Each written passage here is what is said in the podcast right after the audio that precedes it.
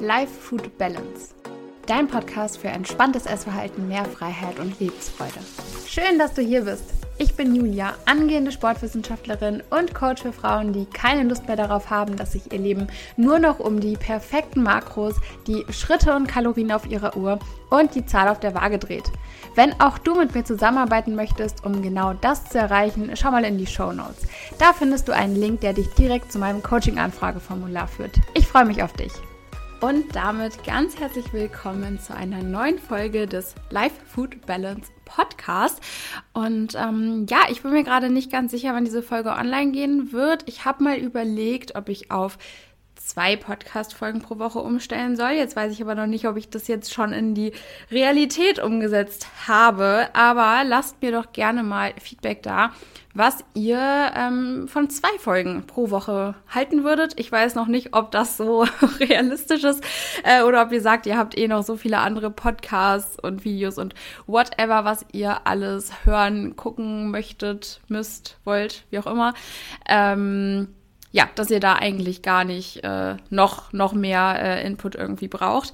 Ich merke nur, dass ich eigentlich äh, so viel zu erzählen habe oder was ich einfach noch mit euch teilen möchte, wo ich denke, oh, das ist nochmal ein cooles Thema, wo man nochmal reden kann und so weiter, dass ich da durchaus auch äh, Stoff für zwei Folgen pro Woche hätte und ich ja auch jetzt gerade ähm, mit der H keinen Podcast aufnehme. Ähm, ja, und dann vielleicht trotzdem einfach bei zwei Podcasts pro Woche bleibe. Also lasst äh, mir da gerne mal Feedback da, was ihr darüber denkt. Oder zeigt es mir einfach mit einer positiven Bewertung des Podcasts auf Spotify oder Apple Podcast. Da würde ich mich nämlich auch sehr drüber freuen. Ähm, ja, weil es immer noch ganz, ganz viele hier gibt, die zuhören und noch keine Bewertung abgegeben haben. Also macht das sehr, sehr gerne mal einfach auf die äh, Homepage des Podcasts quasi bei Spotify gehen, auf die drei Punkte klicken und dann könnt ihr da die Show bewerten. Das würde mich wirklich sehr, sehr dolle freuen. Und ähm, ja, ich hatte eigentlich vor, auf Instagram ein QA zu machen. Musste dann irgendwie feststellen, dass ich mich mit Instagram QAs also das ist einfach nicht meins, weil das Problem da immer ist, dass ihr immer auch so coole Fragen stellt und dann auch solche Fragen stellt, wo man nicht einfach mit Ja und Nein drauf antworten kann, sondern dass halt einfach auch so ein bisschen umfangreichere Fragen irgendwie sind.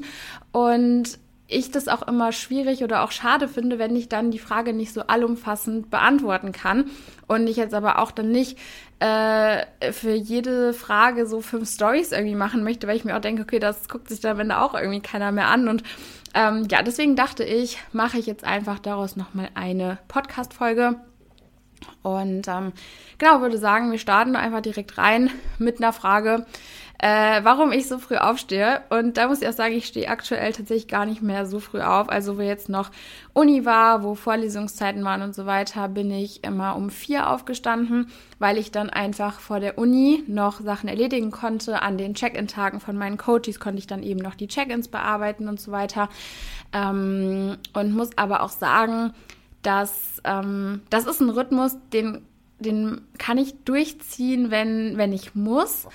Aber jetzt gerade merke ich, dass das schwierig ist, weil dafür muss man natürlich auch entsprechend früh ins Bett gehen und das ist eben auch nicht so wirklich gesellschaftstauglich, weil man es einfach nicht immer um acht oder um neun dann ins Bett schafft. Und da dann jetzt gerade, wenn ich doch die Zeit morgens habe oder eben dann auch tagsüber mir die Zeit eh frei einteilen kann, weil gerade keine Vorlesungen sind, dass ich dann doch lieber so bis sechs oder sieben schlafe. Ähm, ja, also das hatte einfach nur den Grund, dass ich äh, dann immer gerne auch noch äh, vor der Uni was gearbeitet habe, weil ich halt auch merke, dass ich niemand bin, der gut spät abends oder nachts arbeiten kann. Also ich weiß nicht, ich kenne viele äh, von meinen äh, Mitstudierenden, die irgendwie alle dann so abends oder nachts noch so richtig produktiv sind. Bei mir ist aber einfach so ab 18, 19 Uhr einfach wirklich, äh, also wirklich die Luft raus. Also da geht einfach gar nichts mehr. Und deswegen ist es eigentlich der Grund, warum ich dann früher aufstehe. Also so wie andere halt länger wach bleiben, um noch mehr erledigen zu können, stehe ich dann halt einfach früher auf, weil ich morgens dann eher noch produktiv bin. Und die zweite Frage, das sind auch die einzigen beiden Fragen, äh, wo ich jetzt hier über mich äh, reden werde im Podcast. Das andere sind alles so äh, Fragen zu euch, wobei nee, gar nicht ist noch eine Frage auch zum Training dabei, ähm, was genau ich denn studiere. Und ähm, genau, ich äh, habe oder studiere immer noch quasi, aber ich schreibe jetzt gerade meine Bachelorarbeit und bin jetzt so in den letzten Zügen des Studiums, was wirklich crazy ist. Also wenn ich jetzt so denke, ich schreibe einfach jetzt meine Bachelorarbeit und habe dann den Bachelor und keine Ahnung, das ist irgendwie voll verrückt, weil ich gefühlt auch gestern erst angefangen habe zu studieren. Ähm, aber ich studiere Sport und Gesundheit in Prävention und Therapie an der Deutschen Sporthochschule in Köln. Und ähm, ja, genau, das ist mein Studiengang. Weiß ich jetzt nicht, ob man sich da irgendwas drunter vorstellen kann. Also es geht halt viel um äh, vor allen Dingen den gesundheitlichen Aspekt von Sport, äh, gerade auch so äh, präventive äh, Sportmaßnahmen etc. Und ähm, ja, genau, das ist, mehr kann man dazu eigentlich gerade gar nicht sagen oder wisst ihr jetzt gerade nicht, was ich da noch so zu erzählen soll. Es kommen auch gelegentlich mal so Fragen zum Studium rein, also auch wenn ihr da irgendwie äh, mehr Fragen habt, wenn ihr da irgendwie mehr Infos haben wollt, wenn ich dazu noch mal eine extra Podcast-Folge oder sowas machen soll, dann lasst mich das auch einfach gerne wissen. Nur so ganz spontan wüsste ich jetzt irgendwie nicht, was ich dazu erzählen soll weil man selber ja ganz oft so dazu keine Fragen hat oder da nicht weiß, was da irgendwie unklar sein könnte. Ähm, genau, von dem her, wenn ihr dazu mehr wissen möchtet, dann äh, lasst mich das gerne wissen. Und äh, ja, dann äh, schieben wir die letzte Frage zu mir persönlich einfach noch äh, vorne dran. Und zwar, ob ich gerade Maximalkrafttraining oder Hypertrophietraining mache. Und ich war tatsächlich vorgestern bei meinem Coach und äh, also ich habe immer im Coaching regelmäßig Personal Trainings auch mit drin, ähm, weswegen ich halt auch ihn als Coach super finde und äh, generell eigentlich, also es war mit ein Argument, warum ich ihn halt auch gewählt habe, weil das für mich einfach schon mittlerweile auch irgendwie so ein ähm, ja, sowas ist, was ich einfach sehr, sehr cool finde, ähm, dass man dann eben auch Personal Trainings hat und äh, das ist eben was, was ich sonst nie hatte. Also ähm, ja, also doch ganz am Anfang beim allerersten Coach hatte ich das auch, aber jetzt, wo ich bei Stefan Kienzel zum Beispiel war, da war der Kontakt ja auch sehr äh, distanziert und ähm, ist jetzt auch nicht so, dass irgendwie Personal Trainings drin waren und so weiter. Und ähm, genau, da haben wir eben auch darüber gesprochen, wie es jetzt so auch mit ähm, Training weitergeht. Und äh, ich habe aktuell noch einen Hypertrophie-Trainingsplan und werde ja in ein, zwei, drei Monaten einfach mal gucken, wie es so reinpasst, werde ich auf ein Maximalkrafttraining äh, mal umstellen für maximal sechs Wochen und dann aber auch wieder zurück zum Hypertrophietraining gehen. Und ähm, ja, habe aber bisher in meinem Leben bisher immer nur Hypertrophietraining gemacht. Deswegen bin ich mal sehr gespannt. Bin da auch so ein bisschen skeptisch ähm, weil ich noch nicht so ganz weiß, ob mir das so viel Spaß macht. Aber das werden wir dann einfach mal sehen. Und es schadet ja auch nie, da irgendwie mal was Neues auszuprobieren. Ich würde mir aber generell darüber nicht so viel Kopf zerbrechen. Am allerwichtigsten einfach, dass du regelmäßig ins Training gehst und dass du ähm, im Training einfach äh, an deine Grenzen gehst, intensiv trainierst und dass du genug isst. Und das sind erstmal so die Basics. Und wenn du jetzt nicht schon äh, fünf Jahre oder so trainierst, dann ist das erstmal völlig egal. Dann würde ich mir darüber wirklich überhaupt überhaupt nicht den Kopf zerbrechen. Also ich würde mir da generell nicht den Kopf drüber zerbrechen, weil ich, wenn ich jetzt äh, keinen Coach hätte, der mein Training plant, ähm, einfach ja, mir da wirklich nicht so viel Kopf drum machen würde, beziehungsweise ähm, genau deswegen ja auch einen Coach habe, weil ich da einfach keine Lust habe, mir da so den Kopf drüber zu zerbrechen. Und es ist auch absolut nicht notwendig, dass du dir da so extrem den Kopf drüber zerbricht, okay, und welcher Wiederholungsbereich jetzt und äh, wie viele Sätze davon und hier noch ein Satz mehr oder weniger oder bla. Ähm, natürlich kann das alles nochmal so die letzten ein, zwei Prozente rausholen, aber so an sich ist erstmal wirklich Fokus darauf, dass du einfach regelmäßig ins Training gehst, dass du ähm, ja, einfach ne, weißt, dass du mit den Bewegungen, die du da machst, die äh, Muskeln gut triffst, dass du halt die Bewegung auch richtig ausführst, dass du intensiv trainierst und dann halt wirklich erstmal, dass so alle anderen Basics sitzen, auch gerade was die Ernährung angeht, dass du halt auch wirklich genug isst, dass du nicht nur Protein isst, weil auch das ist ja was du brauchst für Muskelaufbau, nicht nur Protein, ne, ein bisschen Protein ist schon gut, aber auch, dass du hier generell darauf achtest, dass du einfach wirklich genug isst, weil ich das so, so oft sehe, dass sich da ganz viel Gedanken drum gemacht wird, okay, wie trainiere ich jetzt am allerbesten und sollte ich das so oder so machen, aber die Ernährung da überhaupt nicht dazu passt, weil wenn du viel zu wenig isst, dann ist es wirklich egal, wie du trainierst.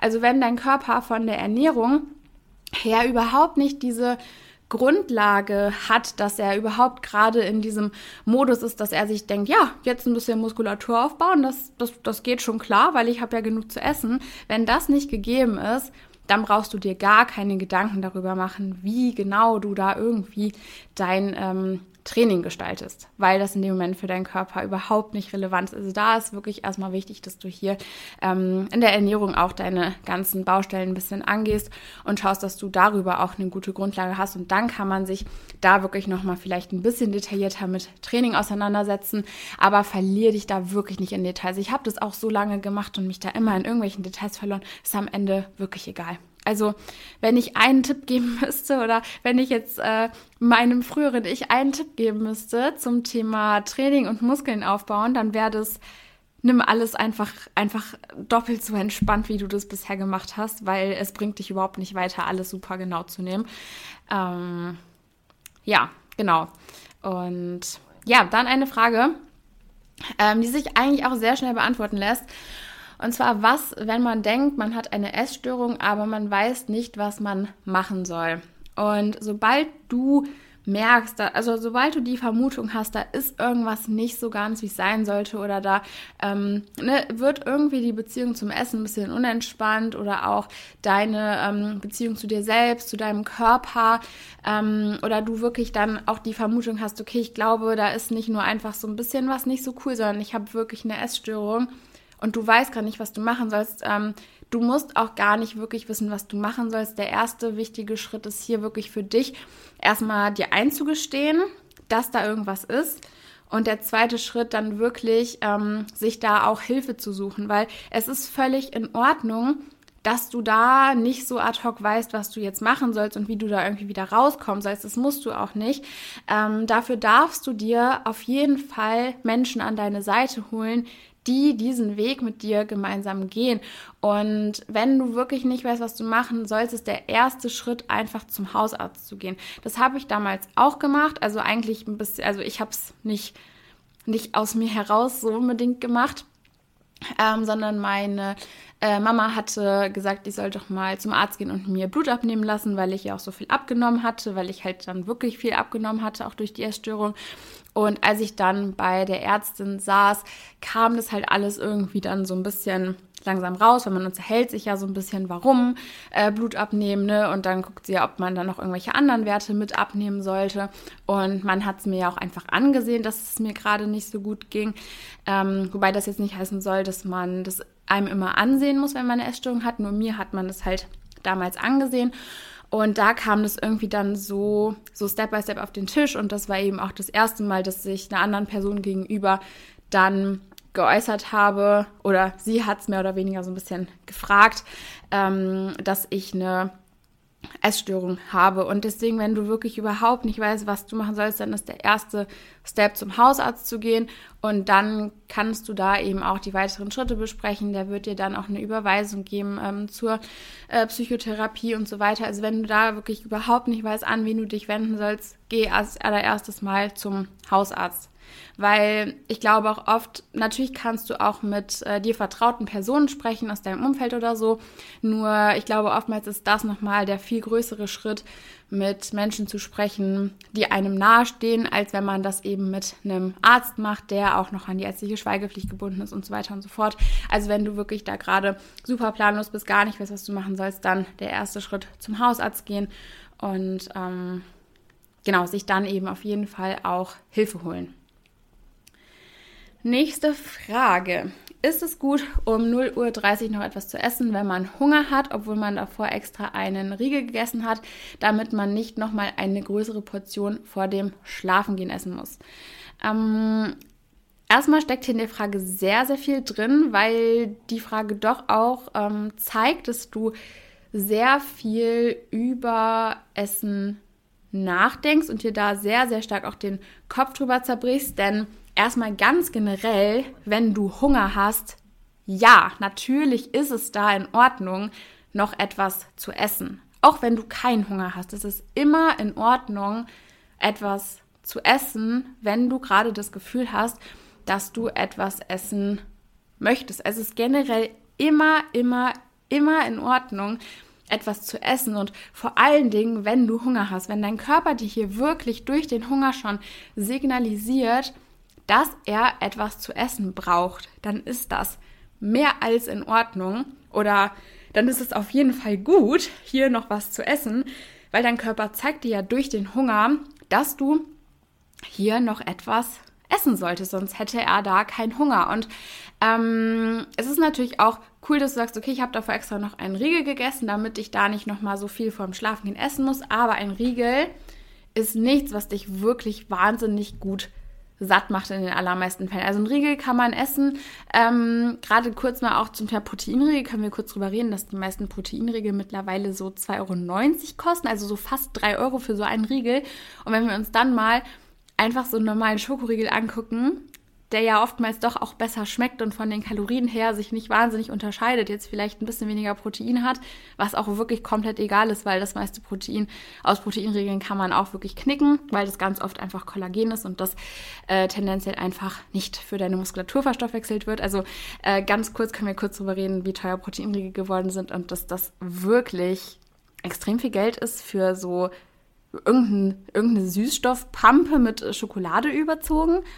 Also ganz kurz, aber nee, never ever. Also ich finde Proteinriegel wirklich nicht mehr lecker. Äh, und wenn, würde ich immer einen normalen Schokoriegel bevorzugen, weil die einfach viel besser schmecken und viel, viel günstiger sind. Also du kannst ja, also drei Euro für einen Riegel so, hallo. Ähm, ja, kurzer äh, Exkurs zum Thema Riegel.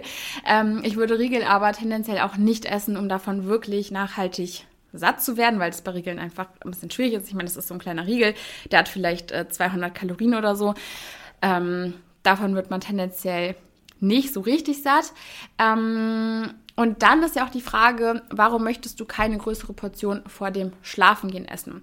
Ähm, es gibt Menschen, die schlafen nicht gut, wenn sie viel vorm Schlafengehen essen. Das kann sein, dann macht es natürlich ähm, Sinn, aber trotzdem solltest du dann eben auch so essen, äh, dass du nicht vor dem Schlafengehen eben nochmal Hunger bekommst und da würde ich dann eben keinen Riegel essen, sondern dann wirklich äh, zwei, drei Stunden vor dem Schlafengehen äh, nochmal eine ordentliche Portion mit äh, wahrscheinlich wirklich allen drei Makronährstoffen, also Kohlenhydraten, Proteinen und Fetten. Eine Mahlzeit, die wirklich auch nährstoffreich ist, die kalorienreich ist, die dir einfach ermöglicht, auch wirklich gut und nachhaltig satt zu werden. Das ist unter anderem ein Thema, was wir auch in äh, oder was auch generell in dem neuen Guide Full and Fulfilled aufgegriffen wird. Also da geht es ja auch gerade so darum, äh, ne, um das Thema Volumenfood, um große Portionen, die vielleicht auch gar nicht satt machen. Und wir beleuchten in dem Guide aber auch, wie du denn deine generelle Ernährung und deine einzelnen Mahlzeiten gestalten kannst, um hier wirklich auch bestmöglich satt zu werden. Ne? Also wovon hängt es überhaupt ab,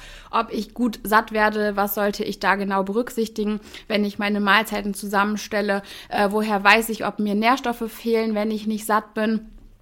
All das sind Dinge, die in dem Guide Full and Fulfilled ähm, thematisiert werden. Du kannst dich jetzt noch in dem äh, unter dem Link in den Show Notes für den Presale eintragen, der am 22.02 stattfindet. Falls du die Folge jetzt später anhörst und der Presale schon vorbei ist, dann kannst du auf den anderen Link in den Show Notes klicken. Den werde ich wohl irgendwie kenntlich machen. Und da kannst du dir den Guide dann einfach ganz normal äh, kaufen. Und da steht eben dann auch alles weitere drin, was du zum Thema äh, Sättigung da eben noch ähm, wissen musst, weil wenn du wirklich vorhast, vor dem Schlafengehen ähm, nicht mehr so wirklich was zu essen, dann würde ich halt schon drauf schauen, dass du wirklich dann zwei, drei oder auch vier Stunden meinetwegen vor dem Schlafengehen noch eine Portion isst, wovon du eben dann auch wirklich nachhaltig satt werden kannst. Also ja, kurz und knapp beantwortet, es ist auf jeden Fall gut, um 0.30 Uhr noch was zu essen, wenn du Hunger hast.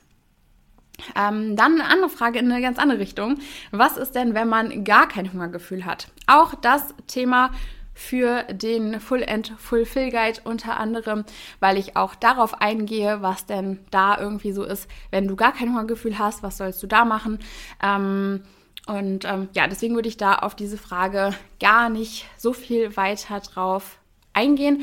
Ähm, genau, und habe das auch, glaube ich, an anderer Stelle in einem Podcast schon mal gemacht und sehe auch gerade, dass die Folge wieder irgendwie äh, lang wird. ähm, genau, dann noch eine spannende Frage. Reverse Diet oder lieber direkt intuitiv. Ähm, ja, finde ich, äh, darf immer individuell betrachtet werden. Ähm, ich würde tatsächlich auch ganz oft an Diäten so rangehen, dass du ähm, hier schon eine Ernährungsweise hast, die du danach ziemlich gut beibehalten kannst. Dass du nach einer Diät, wenn du merkst, okay, ich habe jetzt mein Zielgewicht erreicht, gar nicht erst ähm, ähm, ja, mehr, gar nicht erst an den Punkt kommst, du sagst, okay, jetzt, jetzt stelle ich meine Ernährung wieder so um 180 Grad irgendwie um, ähm, sondern dass du hier eigentlich wirklich so einen fließenden Übergang hast und wenn du so willst, dann eher in so eine Reverse Diet gehst, dass du halt dann eben auch wieder anfängst, die Kalorien schrittweise ein bisschen zu erhöhen, ähm, beziehungsweise ist auch immer die Frage, was verstehst du hier unter intuitiver Ernährung? Ich bin immer auch ein Fan davon, ähm, hier gar nicht so stark zu unterscheiden. Natürlich macht, ach, das ist, ach, das ist eine super schwierige Frage, weil natürlich, also es ist immer auch sehr, sehr abhängig äh, von der Person, die ich dann gerade vor mir habe, aber es gibt eben auch Coaches bei mir im Coaching, die ähm, intuitiv abnehmen, also die nicht, äh, die gerade keine Kalorien zählen, die aber trotzdem abnehmen. Und wenn man dann hier eben sagt, okay, wir haben jetzt das Zielgewicht erreicht, dann muss man hier gar nicht wirklich mehr umstellen. Dann ist es einfach so, dass man weiß, okay, ich kann jetzt vielleicht mal wieder äh, zu ein bisschen äh, kaloriendichteren Lebensmitteln greifen oder ich baue mal wieder ein bisschen mehr Snacks ein oder so ähm, und hat ja hier gar nicht wirklich diese krasse Umstellung. Ähm, und es kommt halt immer drauf an. Also wenn du eine Diät so gestaltet hast, dass du dich hier auch super ähm, restriktiv ernährt hast, dass du dir Dinge äh, verboten hast, dass du einfach vielleicht auch ein super hohes Kaloriendefizit hast, dann ist es wahrscheinlich ziemlich schwierig hier direkt auch wieder intuitiv einzusteigen, beziehungsweise ist hier wirklich einfach die Frage, wie gut kannst du dich intuitiv ernähren oder was verstehst du persönlich unter intuitiver Ernährung? Denn wenn du unter intuitiver Ernährung verstehst, dass du ähm, immer, wenn du einen Gedanken an Essen hast, anfängst zu essen oder dass du alles isst, was dir in den Weg kommt oder wenn du mal ganz kurz Appetit auf irgendwas hast, das sofort isst, dann wird es wahrscheinlich sehr, sehr schwierig, wenn du nach einer Diät dann in eine intuitive Ernährungsweise übergehst. Wenn du aber unter intuitiver Ernährung verstehst, dass du ähm, generell insgesamt gesehen mit deinem Körper zusammenarbeitest und dein Wissen, was du über Kalorien hast, äh, zielgerichtet und zielorientiert nutzt und das aber nicht dazu führt, dass du deine körperlichen Signale nicht mehr wahrnimmst, sondern dass du hier versuchst, einen äh, Kompromiss oder so eine Balance quasi zu schaffen aus dem, was dein Körper dir sagt und was dein Kopf weiß und dir sagt dann würde ich sagen, kannst du wahrscheinlich auch anfangen, direkt hier äh, intuitiv zu essen. Aber das ist einfach super individuell. Und äh, kann man da nicht so sagen, so ganz pauschal, das ist jetzt äh, der eine Weg, der für alle funktioniert. Das ist halt wirklich individuell. Ich habe auch Coaches, die äh, zählen eben Kalorien zum Abnehmen, weil es für sie einfach der Weg ist, der funktioniert. Genauso gibt's halt andere, die Kalorienzellen super stresst oder auch nervt oder einfach unter Druck setzt, ähm, die dann eben keine Kalorienzellen und trotzdem abnehmen zum Beispiel. Und ähm, deswegen finde ich es auch super schwierig, dass hier... Ähm, ja, so, so zu beantworten, weil natürlich beide Herangehensweisen auch irgendwo ihre Daseinsberechtigung äh, haben und du da wirklich für dich entscheiden darfst, womit fühlst du dich am wohlsten oder was passt auch gerade zu deinen Zielen und was führt dich dann eben auch äh, langfristig an deine Ziele heran. Was ist hier wirklich das, ähm, was für dich gerade hier am zielführendsten erscheint. Und da, ähm, das habe ich auch in der letzten Podcast-Folge ähm, kurz angesprochen gehabt, hier darfst du auch wirklich ähm, dich als Experten für deinen eigenen Körper sehen und auch ganz klar als einen Experten für dich positionieren, dass du nämlich ähm, weißt oder dass du dir klar machst, dass du die einzige Person bist, die wirklich in dich hineinhören kann und die wirklich wissen kann, ob sich das, was du gerade machst, für dich richtig und gut anfühlt und ob du das Gefühl hast, dass du hier so auch wirklich deinen Zielen näher kommst. Und ähm, ja, das ist eben auch ähm, genau das, was ich immer auch im Coaching so betone, ähm, wes weswegen es mir halt auch einfach so wichtig ist, dass du dir das auch vor Augen führst, weil auch gerade äh, im, im, Coaching ist es auch nicht so, dass ich einfach sage, wir machen das jetzt so und so und da machen meine Coaches das einfach, sondern ich bin darauf angewiesen, dass meine Coaches mir mitteilen, wie es ihnen mit der Herangehensweise geht. Und wenn, wenn ähm, da einfach für sich jemand feststellt, dass das, was wir gerade vielleicht machen, was wir da umsetzen, dass das nicht so der Weg ist, wo man so sagt, oh ja, da fühle ich mich gerade zu 100% super gut mit, dann ändern wir das. Und dann gibt es neue Impulse, neue Herangehensweisen, neue Vorschläge, weil am Ende des Tages ähm, ist es für mich super wichtig, dass es meinen Coaches damit gut geht und nicht, dass das eine Herangehensweise ist, wo ich denke, das ist der beste Weg, weil der beste Weg ist am Ende immer der, mit dem es dir gut geht, der dich am wenigsten stresst und der für dich einfach ganz, ganz entspannt umsetzbar ist. Und ähm, ja, wenn du eben da merkst, du bist da einfach total lost und du weißt da irgendwie gar nicht mehr, was du da jetzt irgendwie machen sollst, was sich für dich gut anfühlt, weil sich für dich gerade alles super stressig und super überfordernd anfühlt, dann kannst du auch mal in die Show Notes schauen und dort auf den Link äh, zur Coaching-Anfrage drücken und mir da sehr gerne eine Coaching-Anfrage schicken, weil genau das ist eben auch das, was wir dann im Coaching machen. Ich erwarte nicht, dass du schon der Experte für deinen eigenen Körper bist, sondern genau das ist eben das, woran wir dann eben auch arbeiten, dass du hier wieder lernst, der Experte für deinen eigenen Körper zu werden, dass du überhaupt auch lernst, hier dieses äh, Vertrauen in deinen Körper wieder aufzubauen, weil das auch ganz viel damit zu tun hat, wie sehr vertraue ich meinem Körper. Wenn ich ähm, Experte für mich selber sein möchte, dann muss ich mir selber und vor allen Dingen auch meinem Körper und meinen körperlichen Signalen äh, vertrauen können. Und auch das äh, schauen wir eben uns im Coaching an und da arbeiten wir dran, dass du hier wirklich wieder anfangen kannst, äh, deinem Körper und dir selber auch zu vertrauen, sodass du dich am Ende wirklich auch wieder als Expert für deinen eigenen Körper bezeichnen kannst. Denn am Ende hast nur du selber wirklich die, die Möglichkeit, der Experte für deinen eigenen Körper zu werden, weil nur du für dich wissen kannst, wie es in dir drin aussieht und wie es sich für dich anfühlt. Und ja, als letzte Frage haben wir noch die Frage, wie schaffe ich es, ungesunde Routinen zu überwinden? Ich habe zum Thema Routinen auch schon mal eine eigene Podcast-Folge gemacht, also gerne sonst auch nochmal da reinhören. Aber ich würde mir hier in allererster Linie immer überlegen, was hat diese ungesunde Routine für mich für einen positiven Effekt?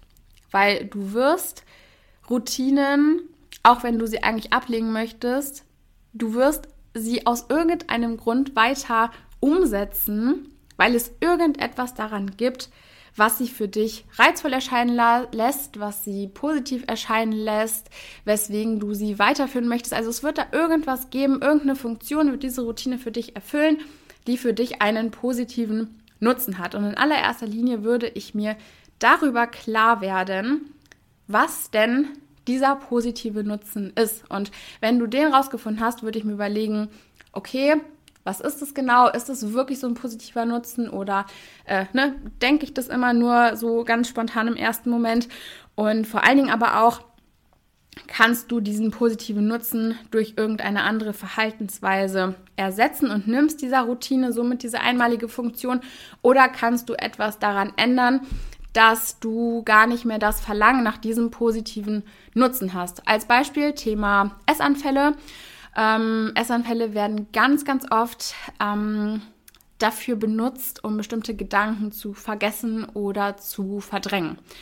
Und in dem Moment, wo ich keine andere Möglichkeit habe, diese Gedanken zu verdrängen oder mit diesen Gedanken anders umzugehen, brauche ich Essanfälle. Und solange das der Fall ist, wirst du deine Essanfälle nicht loswerden. Deswegen arbeiten wir im Coaching zum einen daran, dass du mit diesen Gedanken anders umgehst, beziehungsweise zum anderen daran, dass du gar nicht mehr dieses Bedürfnis hast, diese Gedanken verdrängen zu müssen, weil du somit den Essanfällen die Funktion nimmst. Und somit brauchst du die Essanfälle in deinem Leben nicht mehr. Sie haben keine Funktion mehr für dich. Sie haben für dich vor allen Dingen auch keine äh, unersetzbare Funktion mehr. Und das ist so ein Beispiel, ne, weil auch in Essanfällen immer ganz oft eine bestimmte Gewohnheit steckt. Und wenn du jetzt eben versuchst, hier ungesunde Routinen zu überwinden, dann ist es wirklich ein ganz, ganz wichtiger Schritt, sich darüber klar zu werden, was das denn eigentlich auch für positive Effekte für dich haben könnte. Weil solange Routinen in irgendeiner Art und Weise nützlich für dich sind, wirst du sie sehr wahrscheinlich nicht ablegen können. Und in diesem Sinne sind wir am Ende dieses QAs. Ich weiß, dass noch ein paar Fragen offen sind, weil es sind irgendwie diesmal wirklich super viele Fragen reingekommen. Ähm, und ich kann leider da nicht immer so alle beantworten. Ich habe mir jetzt ein paar rausgepickt. Wenn ihr sagt, äh, ihr findet QAs cool, ihr möchtet öfter welche haben, dann lasst mich das gerne wissen. Schreibt mir auf Instagram, teilt die Folge, ähm, wie auch immer tretet einfach irgendwie mit mir in Kontakt und lasst mich wissen, dass ihr die Folge cool fandet, dass ihr gerne öfter QAs haben möchtet.